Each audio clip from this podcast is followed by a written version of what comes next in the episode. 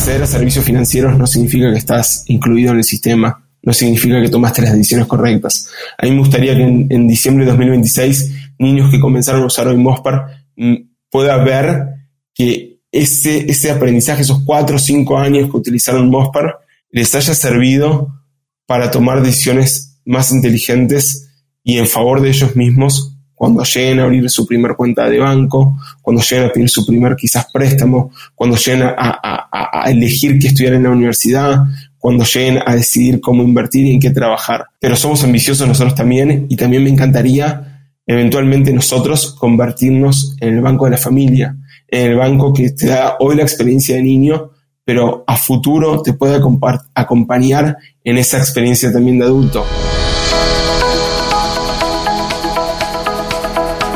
Hola, has venido a escuchar nuestras historias, ¿verdad?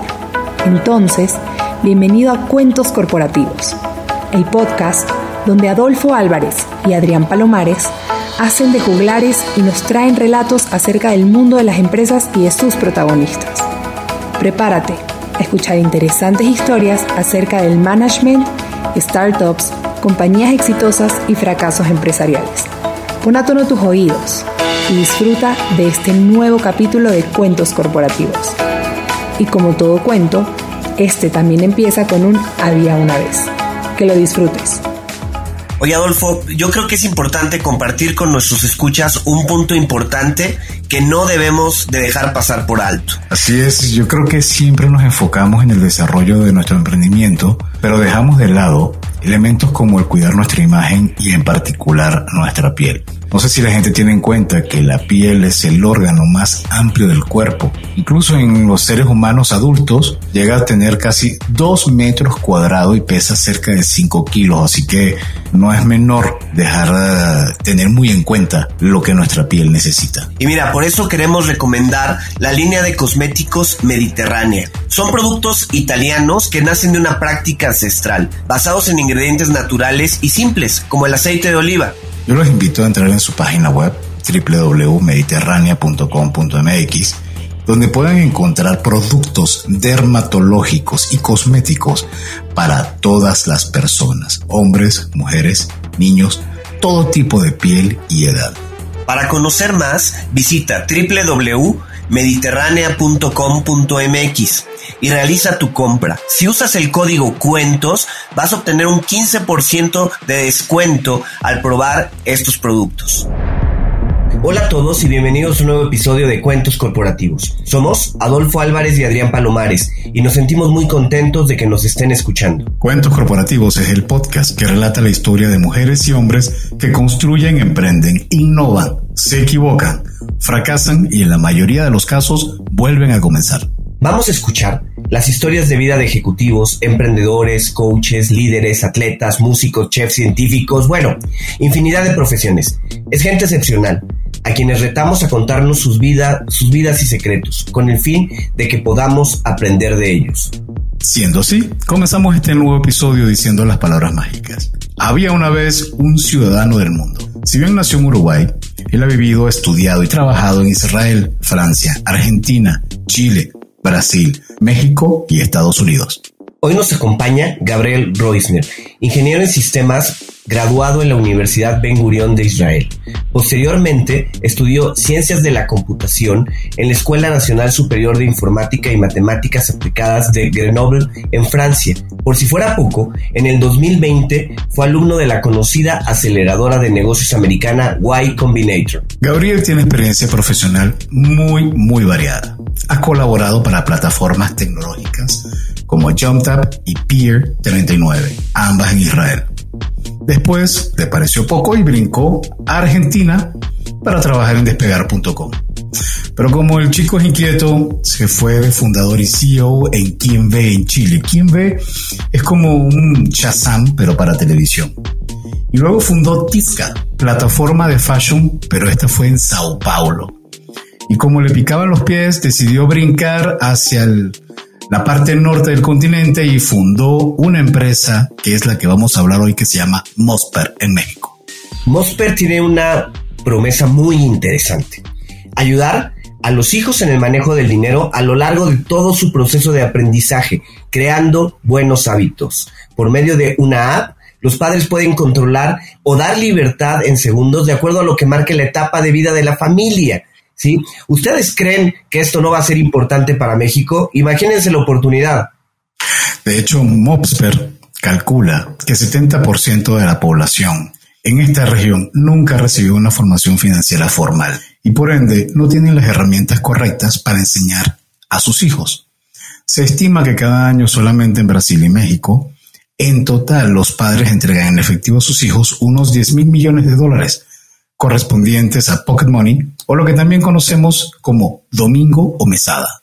Mosper es una tarjeta de débito y una app a través de las cuales los padres pueden dar acceso a sus hijos, establecer reglas para gastar el dinero que les otorgan y asignar tareas o crear metas de ahorro. Su lanzamiento en México se realizó justo en la pandemia, a mediados del 2020. Entonces, hoy nos acompaña nada más y nada menos que el CEO de Mopsper, a quien le damos las gracias por acompañarnos. Buenos días, Gabriel, ¿cómo estás? Buenos días, Adolfo y Adrián. Eh, muchas gracias por la invitación y excelente presentación.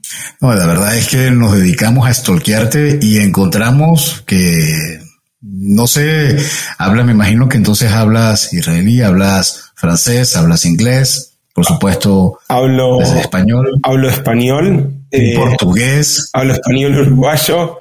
Eh, casado con americana, hija de mexicanos, así que a veces, y habiendo vivido tres años en México, a veces también meto algunas palabras en español más de México. Hablo hebreo, eh, como, tal como hablo español, o sea, como lengua madre. Eh, hablo inglés y hablo portugués. El francés me lo olvidé en la universidad. No, hablando en serio, estudié, eh, el máster fue, fue en inglés. obviamente aprendí un poco de francés estando, estando ahí pero no, no es un idioma que me animaría a decir que lo puedo manejar en, la calle. Ok, y la duda que nos cae, nos llega después de conocer que has vivido en todas estas partes es, ¿sientes que ser un ciudadano del mundo, como te hemos apodado, ha influido en tu naturaleza emprendedora? ¿Eso ha tenido algún tipo de, de eco en lo que hoy en día haces? Yo creo que, que mi primera influencia en, eh, como emprendedor creo que viene de casa más que de ser un ciudadano del mundo. Creo que ser un ciudadano del mundo me ayudó también a ver cosas con diferentes perspectivas, conocer diferentes culturas, esa diversidad, eh, ¿no? Eh, por los países, por religiones, por aprendizajes de todo tipo, ¿no? Que me ha tocado ver en, en mis años en cada uno de los países, inclusive profesionales con diferentes approach para resolver quizás los mismos problemas, pero de forma diferente. Eh, y un poco también eso es lo que intentamos llevar a Mosper, esa diversidad para poder, o, sea, atacar las cosas, tener un approach bastante eh, global de cómo vemos las cosas, cómo las analizamos y cómo intentamos resolverlas. Creo que en mi caso la parte de emprender, eh, de nuevo, viene de familia, viene de ejemplo que, que sigo Em, y vienen también, creo que por un tema de cómo me fui formando, que si bien soy ingeniero, como ustedes bien decían, y tengo un máster en ciencia de la computación con especialización en inteligencia artificial, creo que eh, creo que mi fuerte no, no, es tanto quizás la ingeniería, sino eh, la creatividad de cómo llevar la, la tecnología a, a resolver problemas diarios de las personas. Una pregunta muy rápido que seguramente mucha gente se preguntará. ¿Qué edad tienes, Gabriel? Tengo 36 años. Gabriel, más allá de platicar de Mosper, que es el objetivo de este episodio, nos interesa conocerte a ti. ¿Quién es Gabriel Reusner, la figura que está detrás de Mosper? ¿Qué nos puedes platicar de ti? ¿Qué puedo practicarles de mí? Eh, bueno, como ustedes bien dijeron, soy uruguayo, además de haber vivido en Uruguay, Israel, Francia, Argentina, Chile, Brasil México y Estados Unidos. Eh, soy una persona que le gusta su silencio, le gusta, me gusta eh, la tranquilidad y el poder pensar. Soy una persona, como decían, ingeniero en sistemas, con un máster, que quizás hoy lo aplico, pero para otras cosas. Eh, me tocó llegar a todos esos países, ya sea por razones, eh, o sea, profesionales o de estudio al principio, después por razones laborales, y me enamoré de cada uno de los países que, y sus culturas que hoy también tomo, creo que a mí me hace mi ADN hoy en la forma de trabajar, es una combinación de los aprendizajes en cada uno de estos países eh, e intento llevar esas prácticas, las buenas prácticas a, mi vida diaria. Eh, si me tengo que definir una, una palabra sola, me defino perseverante o resiliente. Eh, obviamente se imaginan que llegar con 18 años a un país como Israel y vivir a 8 kilómetros de la franja de Gaza, donde volaban aviones por arriba mío o misiles, dependiendo de qué lado lo veas, eh, no, no, era fácil para un chico de 18 años que se va de Uruguay eh, y quizás no está acostumbrado a, eso y además que no conocía a nadie. Eh, entonces creo que la perseverancia, el llegar solo, el aprender, me fijo un objetivo, una misión y hago todo para lograrlo. y para mí, yo no creo en los atajos, Creo que realmente, como dice el maestro Tavares, que es el técnico de la selección uruguaya de fútbol, el camino es la recompensa. Creo en el camino, no pienso en la recompensa. Creo que la recompensa es una consecuencia o de un resultado del, buen camino a recorrer. Y lo que no soy es una persona que se, o sea, no me creo los espejitos de colores, ¿no? Como, como se le dice, no me creo ninguna película. Soy de esas personas que está con los pies en la tierra. Y ustedes nombraban al principio lo de Y Combinator. Eh, Combinator, obviamente, la tasa de aceptación es muy baja eh, y uno puede decir, wow, me aceptaron y soy el mejor del mundo. Y yo creo que ni soy el mejor del mundo por que me hayan aceptado en Y Combinator, ni soy el peor del mundo por haber quizás fracasado en mi, en mi primer emprendimiento. Entonces creo que uno siempre tiene que intentar tener ese balance y no meterse en esas montañas rusas eh, no de, estados anímicos, porque si no es, imposible. Y tampoco soy el que un día tiene, está lleno de amigos eh, porque quizás salió una noticia, ni el otro día tiene ningún amigo porque no salió ninguna noticia. Creo que tener el, centro y el balance siempre claro eh, me ayuda mucho a, a, ser quien soy. Gabriel, hay un libro muy conocido que define a Israel como una startup nation, ¿no? Y que habla mucho de que en Israel se fomenta de una manera extraordinaria por diferentes factores el hecho de, generar startups. Tú que viviste varios años en Israel, eh, ¿cómo fue esa experiencia y qué nos puedes platicar en relación a la forma en que Israel promueve la generación de, startups? Israel es un país maravilloso, es un país que vuelvo todos los años, es un país que tengo a mi hermano, a su mujer, a, mis sobrinos. Es un país que tengo muchísimos amigos y hoy también tengo socios eh, que han invertido fondos, que han invertido fondos, o sea, y que para nosotros nos llena de orgullo, ¿no? Porque como bien dices, eh, siendo Startup Nation, donde hay tantas empresas que se pueden invertir, que se hayan fijado en nosotros, que estamos en América Latina, que haya sido la primera inversión de un fondo israelí en América Latina, nos llena de orgullo. Y para no, no irme de tema, a es un país maravilloso, es un país eh, que a tu vecino cuando le pedís la sal te cuenta la idea que tiene para su próximo emprendimiento. Entonces, eh, ahí te explica un poco ese ADN de, emprendimiento, ¿no? Todos están todo el día pensando cuál va a ser su próximo startup, eh, cuál va a ser el próximo problema a resolver. Y, a ver, me he sentado en cafés y escuchar de la, o sea, no importa, porque, a ver, si vas en México, quizás algún café en particular, o en San Pablo algún café en particular, es común, me ha pasado que he escuchado sobre ideas, inclusive en Buenos Aires, pero en Israel no importa en qué ciudad te sientes y en qué café, la mesa al lado siempre está hablando de su próxima startup. Y, eso que cualquiera, cualquiera, cualquiera está pensando en emprender es espectacular. Y ni que hablar que es un país que vive el hoy, eh, es un país que vive muy intenso, gente muy amigable. Eh, y es quizás cuando hace un ratito mencionaba que fue, entre comillas, difícil llegar, creo que fue el país que menos me pareció difícil llegar porque enseguida me hacían sentir uno más. Quizás en otros países y cuando tenía también la diferencia de idiomas se me, se me hacía mucho más difícil. Creo que el approach como Startup Nation o, el título, ¿no? La definición de Startup Nation está bien dado porque es así.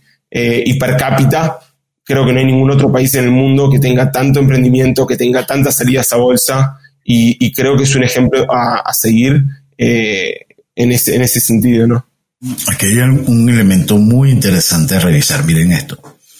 Eh, primero, comentas que, que el hecho de haber estado en Y Combinator no te hace especial. Yo creo que sí, porque todos sabemos lo difícil que es entrar en Y Combinator y la gente anhela porque realmente por las historias que hemos escuchado y personas que hemos invitado y que hemos tenido acá, definitivamente se les nota cuando, cuando vienen con ese ADN y con esa, con esa pasada de pincel de parte de White Combinator. Pero además, tú, entonces tienes la oportunidad de estar en esta nación, como bien mencionas, que es una, es una startup nation como Israel, más haber tenido el roce dentro del esquema de Y Combinator y, sí, y lo que te puede transmitir, aunque sea remoto con Silicon Valley.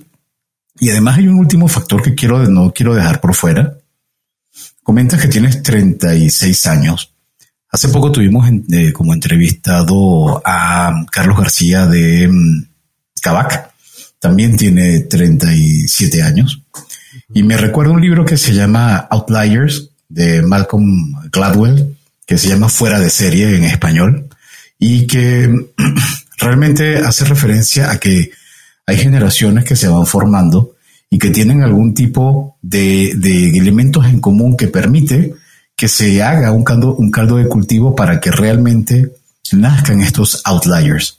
¿Sientes que hay algo dentro de tu generación, eh, Gabriel, que realmente haya impactado y que eh, esté haciendo este cambio en el mundo, aunque suene un poco idealista? Me imagino que lo, te, referís, Adolfo, al hecho de que quizás hay tanto emprendimiento de gente eh, o sea, más joven, ¿no?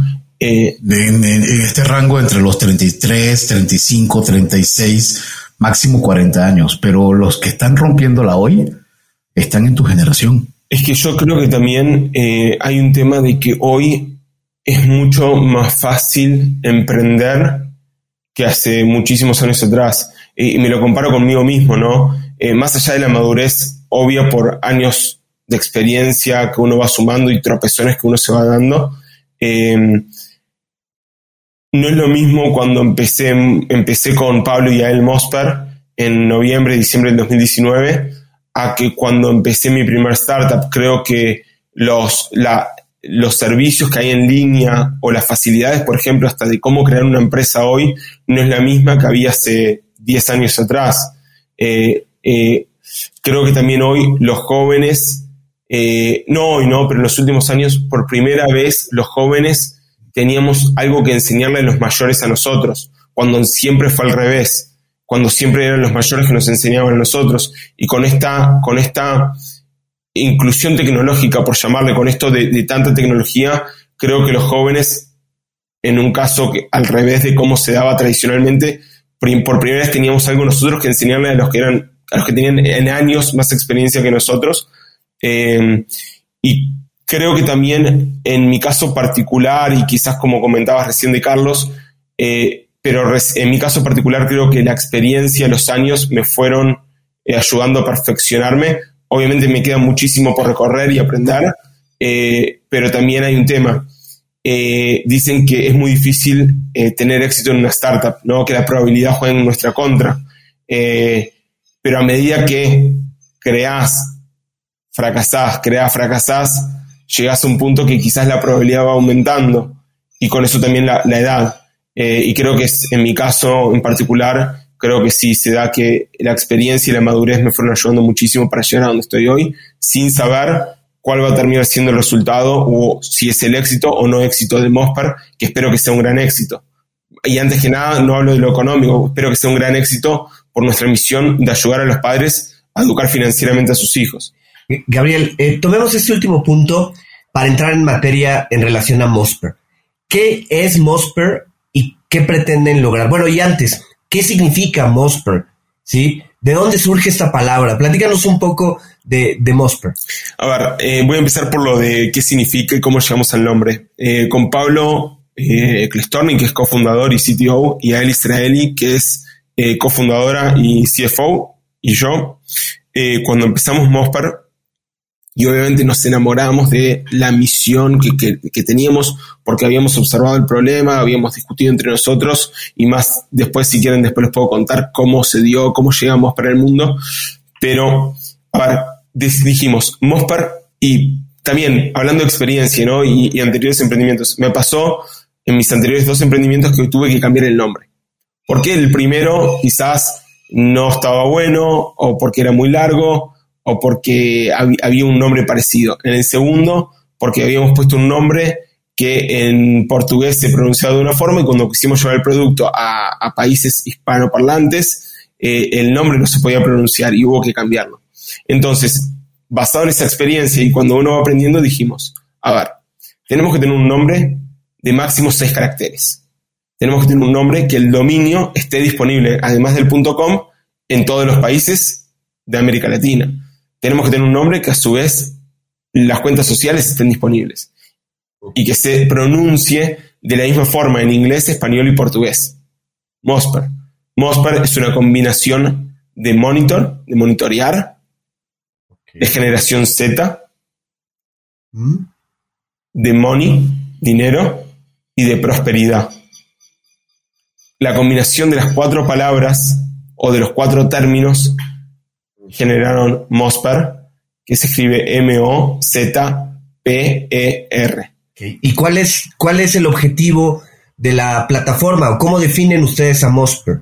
¿A qué se dedican? Nosotros, a ver, Mosper, lo que Mosper ofrece es una tarjeta diseñada para niños y administrada por los padres con una aplicación simple y fácil de usar. Es decir, es una sola aplicación con dos modos, modo adultos y modo jóvenes, o modo padres y modo hijos. Eh, en la aplicación los padres pueden dar de alta a sus niños, dándoles una tarjeta virtual y física, a través de la aplicación pueden dar los domingos y no solamente les dan dinero, sino que también pueden elegir el monto específico en cada categoría de gasto donde los niños van a poder hacer uso del dinero, desde gasto libre, retiros de cajero, ropa, comida, entretenimiento, etc.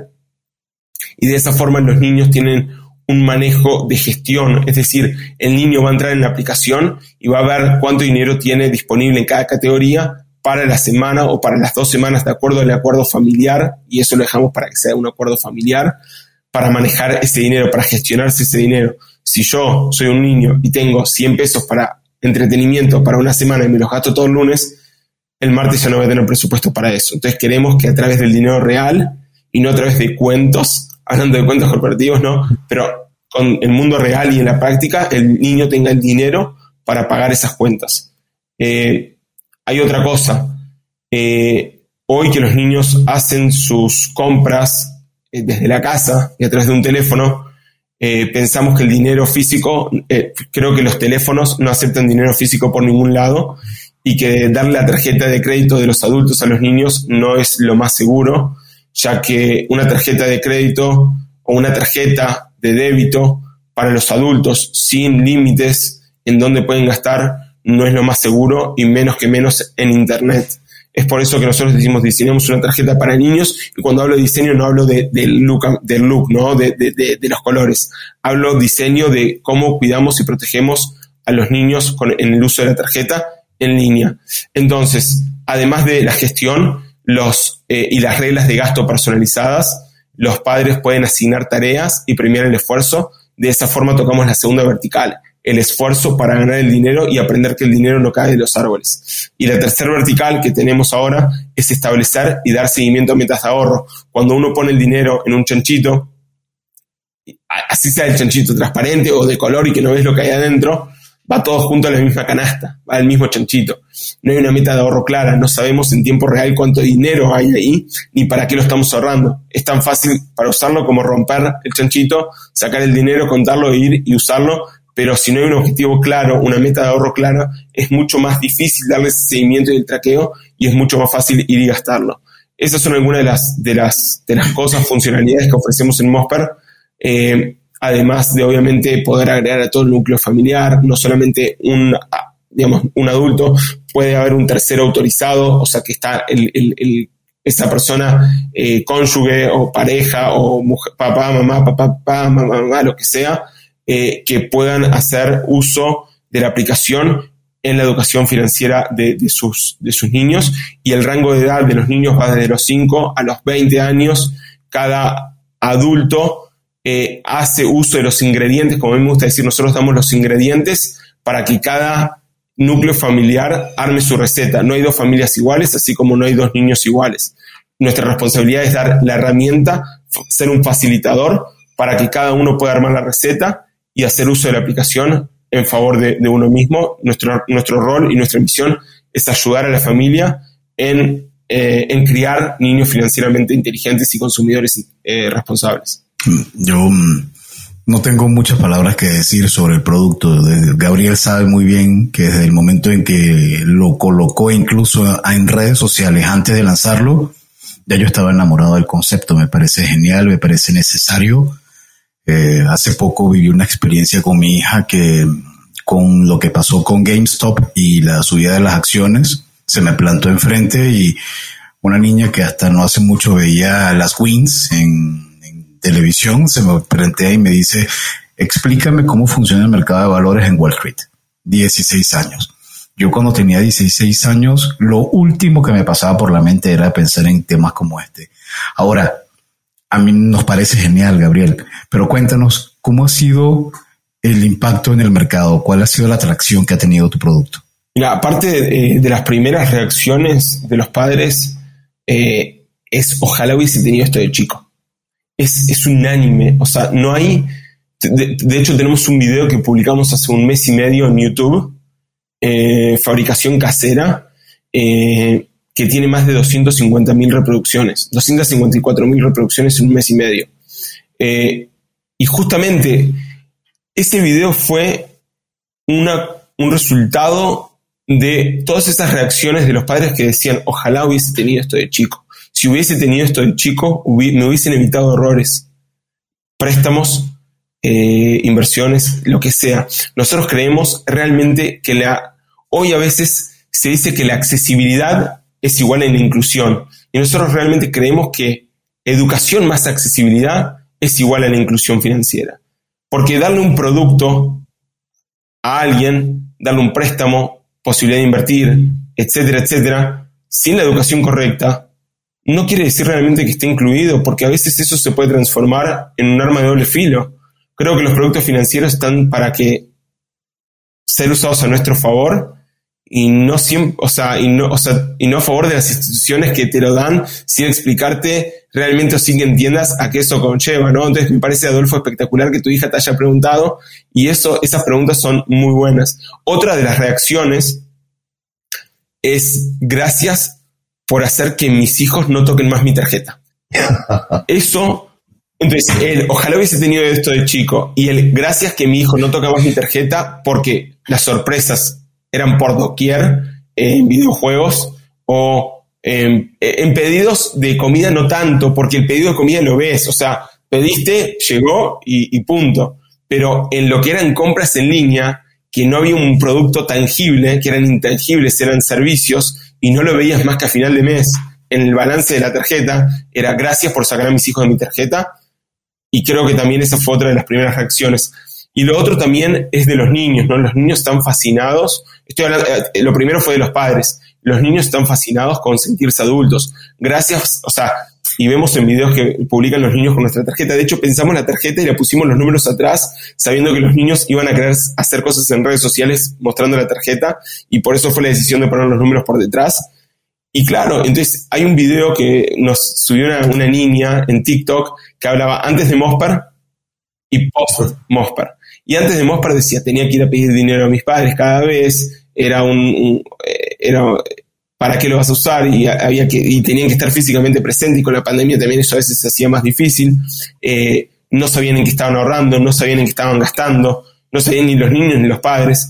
Y de post-Mosper no tener metas de ahorro clara, poder hacer tareas y cobrarlas y que no era siempre la cobro mañana, no, terminé la tarea, el dinero está en la cuenta, se cobra y ni que hablar de sentirse adultos con la tarjeta eh, y esa sensación de que no son subestimados por su edad entonces, esas son algunas de las reacciones de los, de los usuarios, que nosotros obviamente cada vez, y así tengo muchísimas historias, ¿no? Tengo historias de, tareas que han creado los padres. Un padre ha creado una tarea de leer padre, cómo es padre rico, padre pobre, el libro, y empezás a ver tareas de ese tipo, y decís, algo estamos haciendo muy bien, Y el problema que estamos resolviendo era mucho más serio de lo que quizás pensábamos nosotros.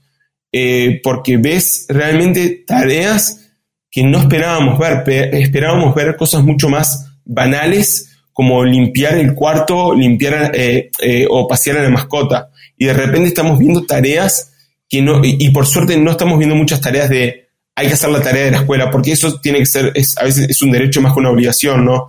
Eh, pero el hecho de ver cosas como leer, cosas extracurriculares o aprender cosas extracurriculares está, está buenísimo, está buenísimo. Oye Adrián, en estas conversaciones con diferentes emprendedores, uno se da cuenta del nivel de energía y concentración que le dedican a su proyecto, ¿cierto? Sí, la verdad es que a veces es impresionante, ¿no? Sabemos que los proyectos los llevan a situaciones de mucho estrés o dificultades para dormir. Pero bueno, ahora yo, yo sé que cada vez son más personas los que recurren a vitaminas y suplementos alimenticios para conseguir sus metas. De hecho, leía que en Estados Unidos 3 de cada 4 adultos toman suplementos alimenticios de forma habitual. Yo creo que en esto vale la pena que todos nuestros oyentes conozcan la propuesta de Mi Salud con Z. Es una startup mexicana que está revolucionando la forma de consumir vitaminas con un enfoque basado en la personalización. Entras a la web haces un test, te van preguntando por tu edad, preocupaciones, hábitos, alimentación y con base a tus respuestas, ellos te recomiendan la combinación de vitaminas que más te puede ayudar. Si quieren conocer más y probarlo, los invitamos a visitar www.misaludconz.com, realizar el test y adquirir sus productos usando el código cuentos con el que van a obtener un 20% en su primera compra. Ahorren en sus suplementos y permitan que su cuerpo se sienta mucho mejor. Les invitamos a que entren a www.misalud.com y usen el código cuentos para un 20% de descuento y así tengan una mejor calidad de vida. Gabriel, eh, ¿en qué momento se dieron cuenta de que tenían un concepto interesante que podrían llevarlo a la realidad. No sé, tú, tus socios tienen hijos y que de pronto vieran esto como una necesidad. ¿Cómo surge el concepto de Mosper? Adrián, es una excelente pregunta y creo que mm, llegar al concepto fue una consecuencia de la experiencia previa, de cosas que nos han pasado. Eh, a ver, la idea surge durante el 2019. En lo personal, eh, como comenzaban en la introducción, eh, mi startup previo fue lanzada en San Pablo, viví dos años en San Pablo y luego llevamos el producto a México. Eh, era una red social de moda con más de un millón y medio de usuarios, llamada Tizka, T-I-Z-K-K-A. Actualmente creo que no está ya la aplicación disponible, eh, que fue vendida. Y en el 2019 decido junto a mi esposa, mi mujer, mudarnos a Miami. Al mudarme obviamente no podía trabajar, pero quizás por haber vendido un producto o haber tenido eh, cierto éxito eh, y que mi mujer trabajaba en la industria financiera, quizás nos veían como esas parejas que son gurús financieros. Muy lejos de eso. La realidad es que estamos muy lejos de eso. No somos gurú financiero. Mi, mi mujer se dedica a la parte de innovación en una empresa que se dedica a los servicios financieros. Eh, y yo, nada, o sea, el conocimiento que tengo quizás desde niño, que tuve la suerte de mis padres de esa educación financiera, que me hacían hacerme el presupuesto para que me den el domingo, que me hacían reportar los gastos, que hacía lo que es Mosper pero manual, ¿no? Pero ¿qué pasó? Durante el 2019, en ese año sabático, mientras que esperaba tener permiso para trabajar en Estados Unidos, me hacían muchas preguntas de cómo gestiono mis finanzas personales, cómo organizo las finanzas familiares, los gastos, ¿no? Operación, ahorro, gastos, etcétera. Que realmente más con mi esposa somos muy estructurados, muy organizados. Y un poco, ¿no? Cuando hablo de Mosper, digo, bueno, vamos a predicar con el ejemplo y también lo hago, lo mismo que intentamos hacer con Mosper, lo hago dentro de casa. Y me preguntan qué tips tenía para organizar las finanzas, qué porcentaje del dinero se invierte, qué porcentaje se puede pedir quizás en un préstamo o una hipoteca, conviene pedir hipoteca, cómo están las tasas. Realmente hay muchísimas preguntas que me hacía gente que yo asumía que tenía los mismos conocimientos básicos que tenía yo sobre las finanzas porque habíamos venido, quizás eran amigos de la infancia, que habíamos recorrido caminos similares. Y por otro lado, eh, anécdotas de gente que me contó que habían pedido préstamos y lo único que querían pagar ni siquiera podían pagar el préstamo, querían pagar los intereses del préstamo porque no sabían en qué se habían metido. Creo que eso, sumado a la gran adopción y penetración de smartphone en América Latina, me hizo pensar que debería existir una mejor forma de comenzar con la educación financiera. Y empezando a leer, me di cuenta que, como decían anteriormente, 70% de la población de América Latina nunca recibió ningún tipo de educación financiera, ni formal ni, ni siquiera informal. Y quizá la informal es a través de tropezones, de, golpes. Llevado también a, las tasas de intereses en préstamos y todo eso, es un problema y es algo que había que resolver. Entonces creo que tomando lo que era el domingo o la mesada con la intersección de la penetración de smartphone, dije que mejor que crear un producto que pueda empezar desde chico creando buenos hábitos en el uso del dinero haciendo una investigación vi que habían productos similares en el resto del mundo, entonces dije, no estamos tan locos. Levanté el teléfono, llamo a Pablo, que es amigo de la infancia, y ya veníamos hablando que en algún momento nos teníamos que hacer algo juntos. Llamo a él, que es, eh, es una genia con background en Wall Street, y Pablo además un background en logística, medios, medios, medios de pago, eh, a nivel tecnológico es un fenómeno. Les dije, chicos, está esto, ¿qué les parece? hagamos una prueba, dijeron.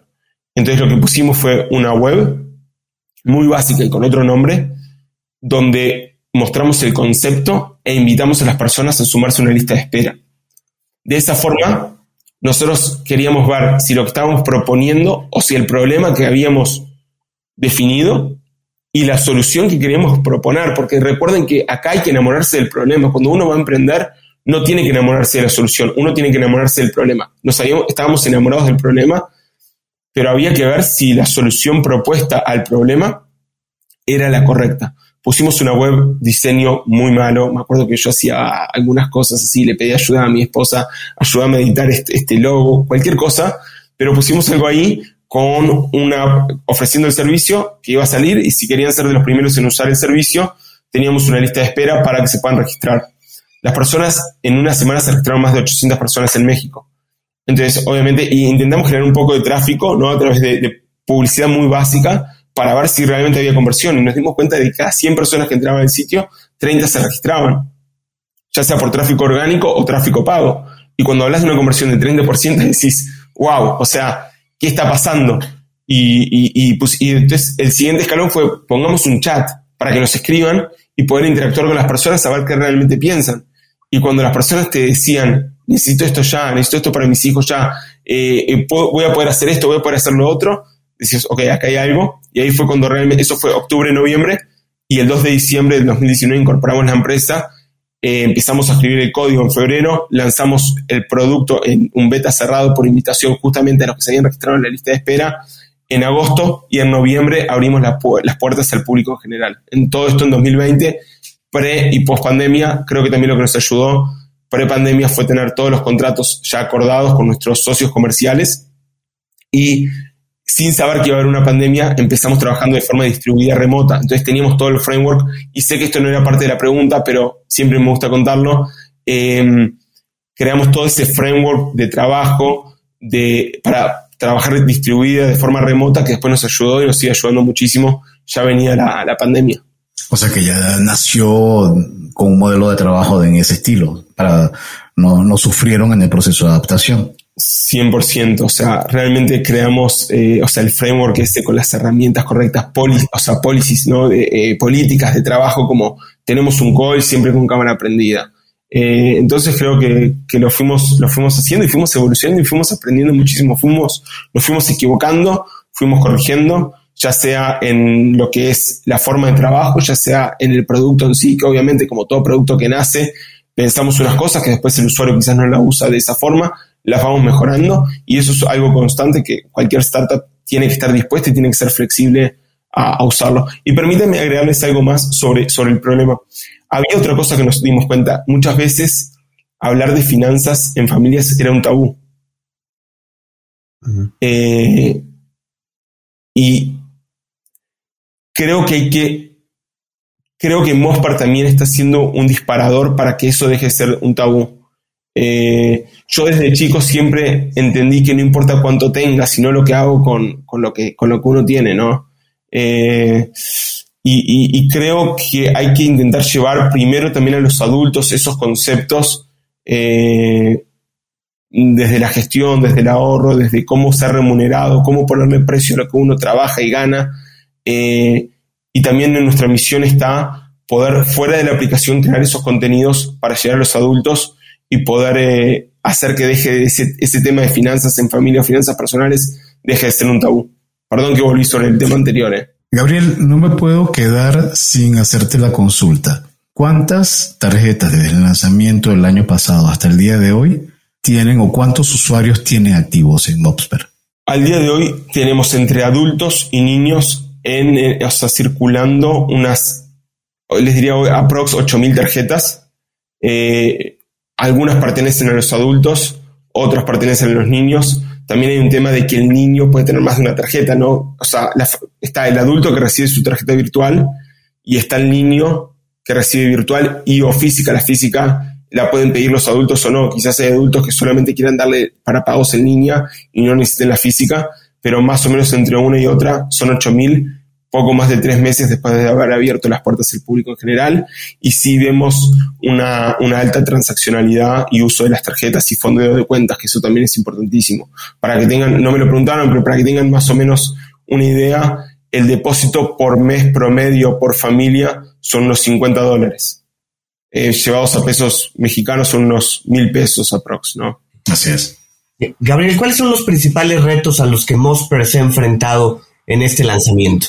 Los principales, a, ver, para empezar, eh, y habiendo contado, o sea, cuando les conté que nos inspiramos también en, soluciones parecidas en el resto de los países, no porque exista algo similar, se podía tomar, copy y pegar, porque hay temas culturales diferentes, temas eh, regulatorios diferentes. Y hablando de regulación, una de las principales cosas que hicimos al principio, antes de escribir una sola línea de código, habíamos hecho la prueba, como les conté, de concepto para, con la lista de espera para ver si había demandas para, un, para el problema y solución.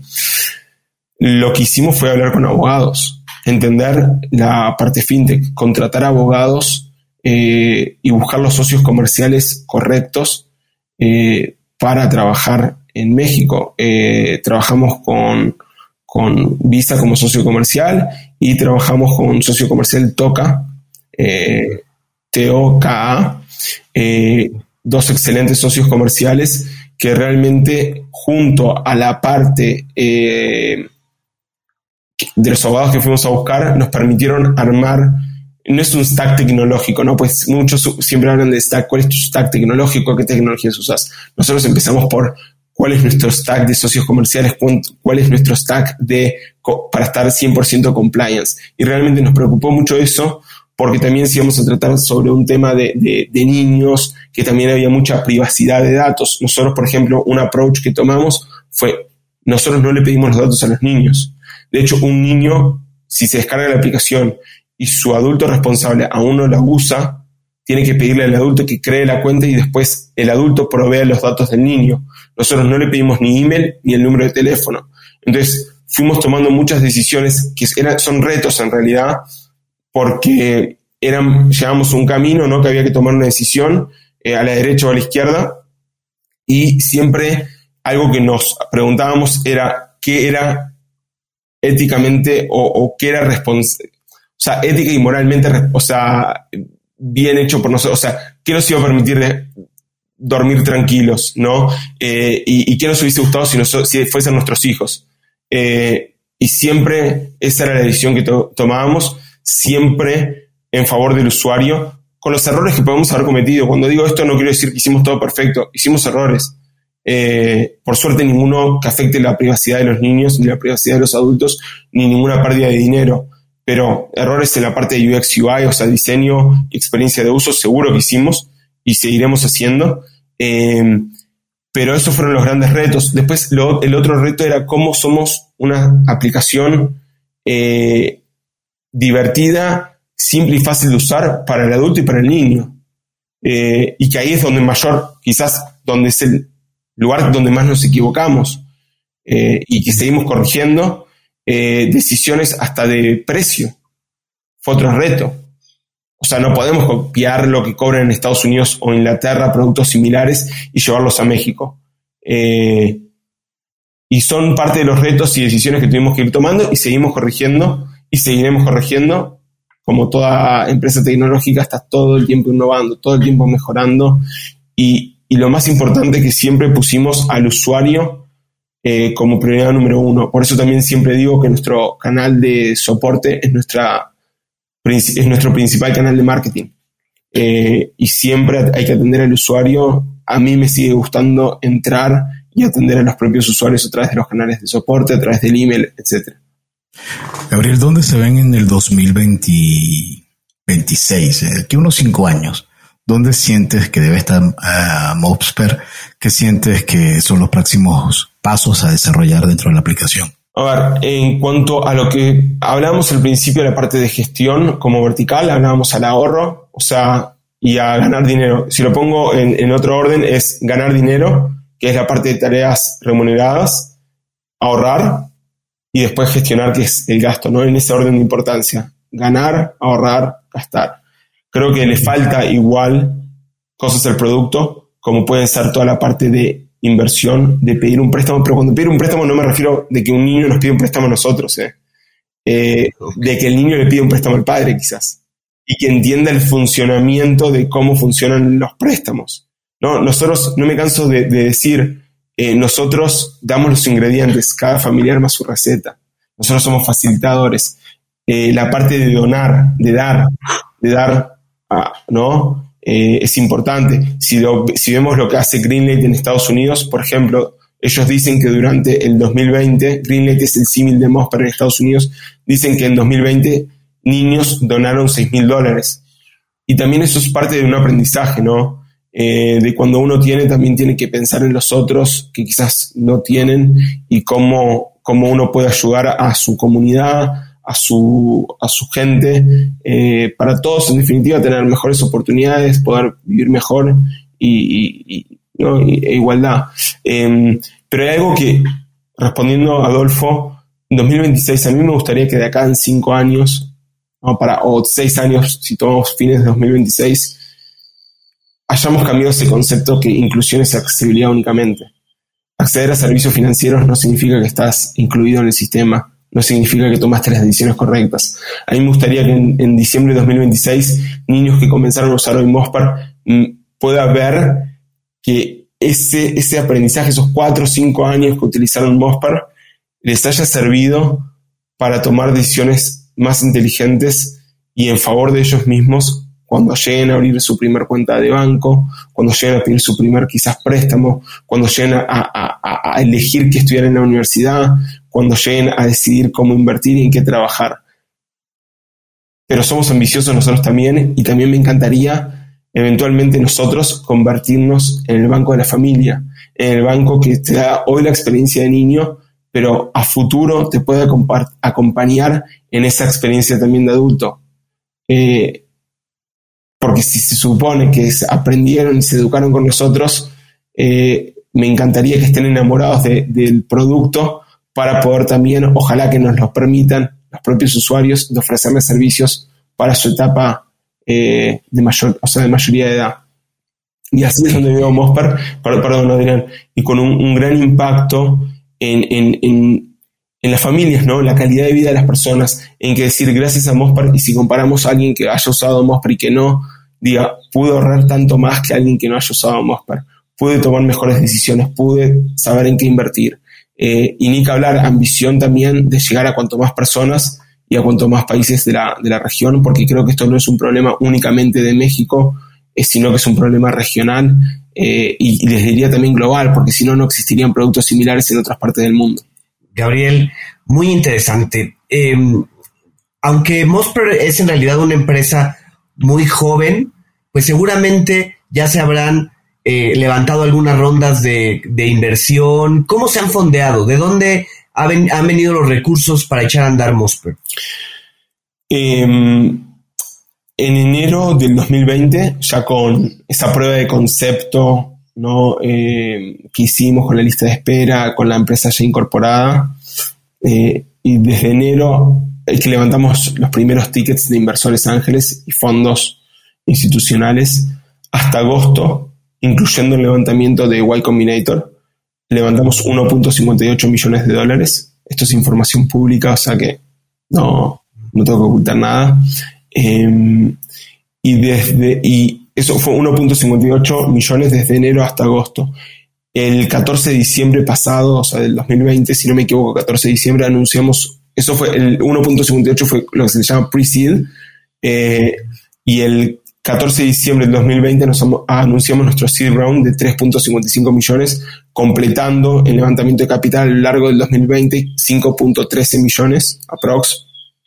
Eh, que obviamente fue invertido, está siendo invertido en eh, producto, en eh, tecnología, en escalar el equipo, en marketing, etcétera, ¿no? Lo que cualquier startup invierte rondas de, capital que levanta.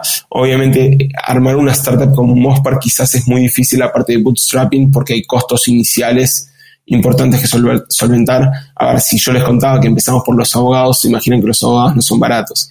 Eh, y más cuando son excelentes profesionales y está bien que cobren. Hablando de aprender a ser remunerados, ¿no?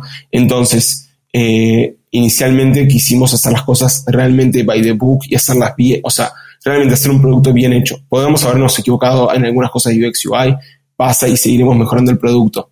Eh, pero habían cosas que no, me iba a perdonar si me equivocaba. Bueno, felicitaciones en verdad porque lo que han logrado a, en tan corto tiempo me parece que está magnífico. Muchísimo éxito, Gabriel, y a Mopsper y a lo que están ejecutando. Y bueno, ya llegando a nuestro proceso de cierre en este capítulo de cuentos corporativos, llegamos a la parte de soft. Aquí ya te puedes relajar Aquí puedes recordar de nuevo tu pasado y contarnos, ¿tienes algún cuento eh, o algún escritor de cuentos que durante tu vida te haya marcado y o haya impactado? Si tengo que decir un contador de cuentos, el hijo de mi papá. Eh, no, no, no, no era de chico quizás de leer tantos cuentos, pero sí recuerdo que mi papá era de contarme muchos cuentos eh, de piratas, por ejemplo. Entonces, de chico iba a dormir la siesta y era los fines de semana y era escuchar eh, los cuentos de pirata para quedarme dormido, así que esos cuentos eran los que más me gustaban y hoy como tío, que por suerte ahora estoy visitando Uruguay, que están mis sobrinos, que también tengo sobrinos en Israel y en, Uruguay, eh, me transformé en un contador de cuentos con mis sobrinos, que abro los, los libros de él y les cuento, le cuento los, los cuentos que le gusta, aunque se lo sabe todo de memoria. ¿Algún libro que nos pueda recomendar en temas de emprendimiento, de negocios? A mí me, apasiona dos libros, que uno es La Meta o The Goal, eh, de Liao eh, Goldratt, eh, que me acuerdo que lo leí durante la universidad, y es, a veces es loco, ¿no? Que, uno, que le hagan leer un libro en la universidad y se transforme en un libro favorito. Por lo general lo que nos hacen leer en la universidad nunca es algo, es algo que nos, que queramos hacer, ¿no? Em, y otro que hace poco leí, em, a yo había aprendido sobre OKRs cuando participé en Google Launchpad, eh, creo que en 2017, o sea, una aceleradora de, Google, eh, con mi anterior startup, y había aprendido sobre OKRs, pero hace poco quise refrescar esos conocimientos para aplicarlos justamente en Mospar sobre OKRs, y era Measure What Matters de John Doerr, o no sé cómo se pronuncia el apellido. Sí. Justo lo estoy leyendo en este momento. Increíble libro. Increíble. Ahora, sobre los OKR, ¿ustedes implementaron algún tipo de OKR en Mosper? Sí, seguro. Sea, nosotros desde el día uno trabajamos con OKRs. Es que cuando hablabas, cuando hablabas un ratito sobre el framework de trabajo, o sea, remoto distribuido, eh, no solamente pasa por tener herramientas eh, de comunicación, eh, o pasa también por herramientas de, transparencia y creo que los OKRs te dan mucha transparencia en, que cuáles son los objetivos claros, cómo vas a medir esos objetivos. Porque si no, realmente es muy difícil crear una cultura eh, buena que esté enfocada a ser una empresa de hype, o sea, de alta performance, ¿no? Eh, si no tenés claros los objetivos y si no puedes tomar decisiones de qué tomar o qué no tomar, hoy estando sentados en nuestra casa quizás podemos tomar mucho más cosas decidas, estaríamos yendo de una oficina a otra por el tiempo también del tráfico que te deja y también creo que los OKRs nos ayudan a decir qué tomamos para un poco de foco, ¿no? Y en la cultura de la empresa, es, para mí hace una gran diferencia eh, tener los OKRs muy, muy claros y tener también, si bien en una startup nos ponemos varios sombreros no todo el tiempo, eh, creo que los OKRs junto a, tener los, los job descriptions claros mm, y los OKRs no digo solamente de la empresa, sino digo de cada uno, nos ayuda muchísimo, independientemente que el día de mañana uno pueda colaborar con otro y eso está bueno porque habla de, de cuánto el equipo está, está engranado y la sinergia en el equipo, pero para mí es fundamental tener muy, muy claros los objetivos y cómo vas a medirlos. Gabriel, ¿alguna aplicación móvil, gadget que recomiendes para la vida profesional? Sobre todo pensando en el tema de que ustedes han nacido remotos, algo que utilicen para justo ese trabajo. Eh, ahora, Slack, yo creo que el día que se cayó Slack, eh, me desesperé. Soy de los que intenta no usar WhatsApp para temas laborales. Eh, creo que hablando de balance, como hablábamos al principio, uno tiene que encontrar ese balance y entender lo que es trabajo y lo que no es trabajo. Eh, también otras cosas, y, hablando de Slack, ¿no? Como herramienta que me, encanta, o Trello también que te permite, este es otro tema de transparencia, cuando hablamos de OKRs, tener o un Trello también que te permita, Trello para gestión de tareas, eh, muy transparente, que todos puedan entrar al Trello de cada uno y ver si se quiere, o, también un call semanal, pero en este caso de Slack, mm, eh, está bueno usarlo, pero también hay una práctica que tengo muy clara. Si algo no se puede resolver en dos, tres mensajes de texto, se llama a la persona. Mm. Y son prácticas que intento hacer todos los días, porque quizás los dos, tres mensajes te demoran un minuto, pero si ya se transforman en diez mensajes, seguramente llamás, hablas un minuto y se resuelve el tema. Eh, no sé si Adriana ahí te respondí la, pregunta como herramienta y obviamente después tenés a gente que le va a gustar Zoom, a gente que le va a gustar Meet, eh, yo soy más de Zoom.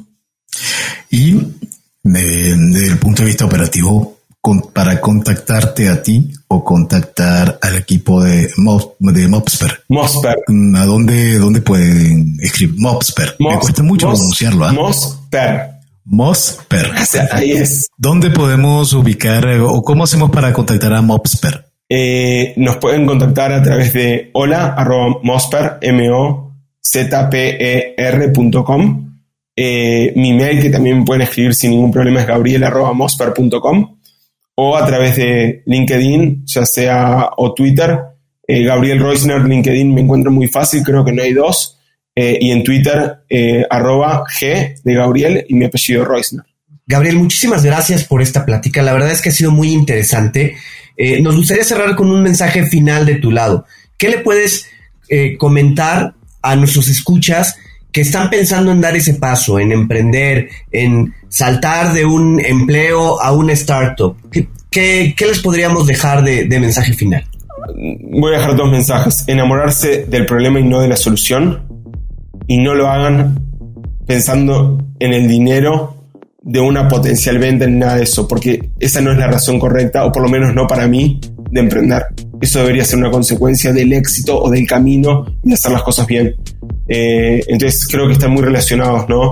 Eh, enamorarse del problema y no de la solución, y la razón no debe ser eh, voy a ganar más dinero, sino el dinero va a ser una consecuencia si te va bien eh, y, si se puede un, tercero y un cuarto, perseverancia siempre, resiliencia y nunca dejar de aprender. Siempre se puede aprender algo de alguien.